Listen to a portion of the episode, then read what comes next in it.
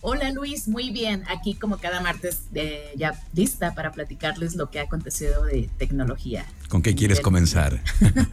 Hay mucho.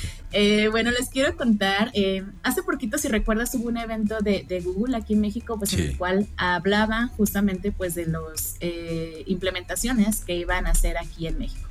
Y bueno, pues resulta que acaban de anunciar que van a instalar aquí en México, todavía no se especifica en qué parte de la República, eh, un, sector que se le va a conocer como eh, región de nube.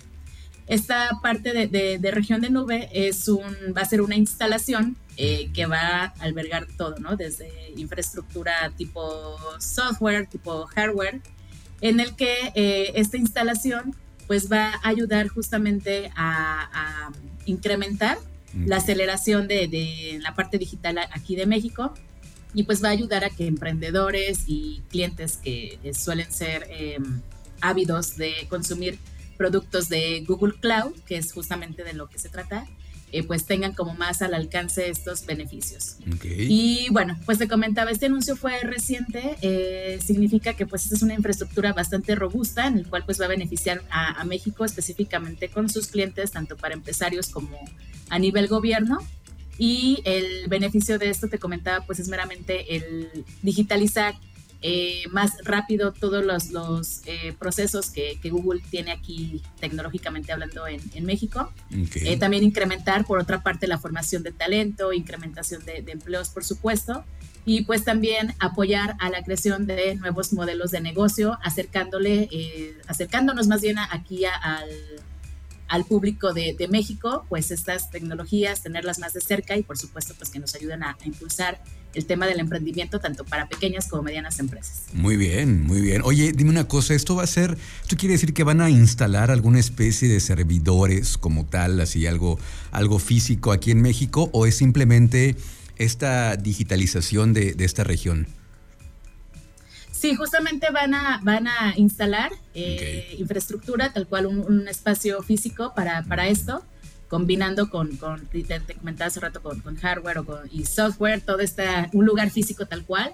Entonces, eh, esta nube eh, que van a, a, fijar aquí en México, pues va a facilitar principalmente pues, el crecimiento, de la digitalización para pymes, el tema de pagos digitales, que también fue algo que mencionaban en, su evento pasado, por ejemplo, lo de eh, Google Wallet, etcétera, etcétera. Y pues bueno, se ve que va a estar bueno, va a abrir mucho mercado aquí en México, eh, específicamente en el término de digitalización, específicamente en el término de, del uso de, de productos en la, en la nube entonces, para quienes empresarios, emprendedores que suelen usar ese tipo de, productos, pues la ventaja y, las, y los beneficios que va a traer esto para México, pues va a ser muy bueno. Muy bien. Y hablando también de Google, eh, dándole continuidad a la novela de aquella que, platicábamos, aquella nota donde decían que, pues que una inteligencia artificial había tomado conciencia y no sé qué estaba sucediendo. Y cuéntanos qué pasó finalmente con eso. Sí, justamente les vengo a contar ya como, eh, supongo yo quisiera pensar que es como el desenlace o no sé si sea como el inicio de, otra serie. Pero bueno, resulta que Google ya ha tomado la decisión de despedir a, de despedir a este ingeniero llamado Black Lemoine, quien fue pues el que divulgó que, eh, que Google eh, cuenta con una inteligencia artificial que ya ha tomado conciencia, ¿no? Y pues bueno, ha sido tanto el, el, la noticia eh, que, se ha desatado, que bueno, pues eh, por un lado, el, ya lo, primero lo habían suspendido y luego pues ya a raíz de tantos este, seguimiento y demás, pues ya se ha tomado la decisión de, despedirlo, pues evidentemente pues para ponerle un paro a toda esta eh, vorágine de, información que se está desatando, ¿no? Y de la polémica también. Y bueno, te quiero contar aquí algo justamente que hablábamos la semana pasada, eh, bueno, no la semana pasada, no, más bien cuando hablamos de esta nota era el cómo... el ¿cómo se podía pensar de que las, este tipo de tecnologías tomaran conciencia, ¿no? Que pues era algo bastante eh, imposible y demás. Y bueno, la comunidad de, inteligencia artificial, otras eh, personas que se dedican justamente a esto, pues han sostenido justamente que este tipo de tecnologías como lo es el Lambda, que es justamente la cual se, divulgó, pues que no están, eh, no están ni cerca de, de tener conciencia tal cual como lo menciona, ¿no? Y este, aquí aprovechando, justamente hace poco conocí a una, a una chica que se dedica justamente a trabajar en sus temas de inteligencia artificial y me comenta que pues igual, este, es solamente polémica, que este tipo, esta conversación que, tuvo, que tuvo este ingeniero con, con esta supuesta tecnología, pues eh, obtenía las respuestas eh, con base en lo que el usuario preguntaba, ¿no? Pues este tipo de tecnologías te, te contestan de acuerdo a lo que tú quieres como escuchar, digámoslo así. Eh, comentaba que pues el, este tipo de inteligencias artificiales se basan en un término que se llama aprendizaje reforzado. Esto quiere decir que, que, que si tú le preguntas algo, pues eh, con base en un, en un, montón de datos que tienen estas inteligencias artificiales guardadas, pues eh, te genera una respuesta muy acercada a lo que tú quieras escuchar, ¿no? Entonces, eh, de ahí pues esta conversación que se generó entre lo que el, ingeniero Lemoa le preguntaba a Lambda y lo que le respondía, pues era justamente porque pues eh, era lo que eh, ella suponía que sería lo correcto, ¿no? Pero pues no es, no es para llegar a tal grado de que tenga una conciencia tal cual y de que pues ya empiece a sentir y todo lo que se está divulgando. Oye, en conclusión, no hay problema, el mundo puede estar tranquilo en ese sentido porque las inteligencias artificiales no están tomando conciencia. Hasta ahí. Exactamente. Sí, las inteligencias artificiales todavía no son tan inteligentes como se cree. Lo que sí está ocurriendo ya es que, bueno, los que somos fans de aquella serie, que ya nos ha sacado, por cierto, nuevas temporadas, eh, Black Mirror, en una ocasión sacaban estos lentes de contacto que podían grabar y podían este, hacer un montón de cosas. Podían eh, compartirte información eh, de manera pues, visual y digitalizarla. Pero esto sí ya es una realidad. Cuéntanos, por favor, de estos lentes de contacto.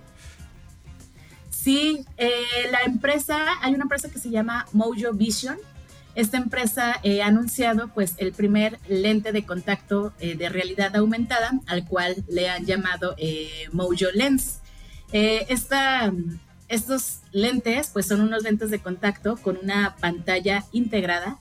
Esta pantalla integrada, el, tamaño de esta pantalla es de un grano de arena, o sea, puedes dimensionar de qué tamaño está la pantalla. Sí, micro, micro, micro, micro.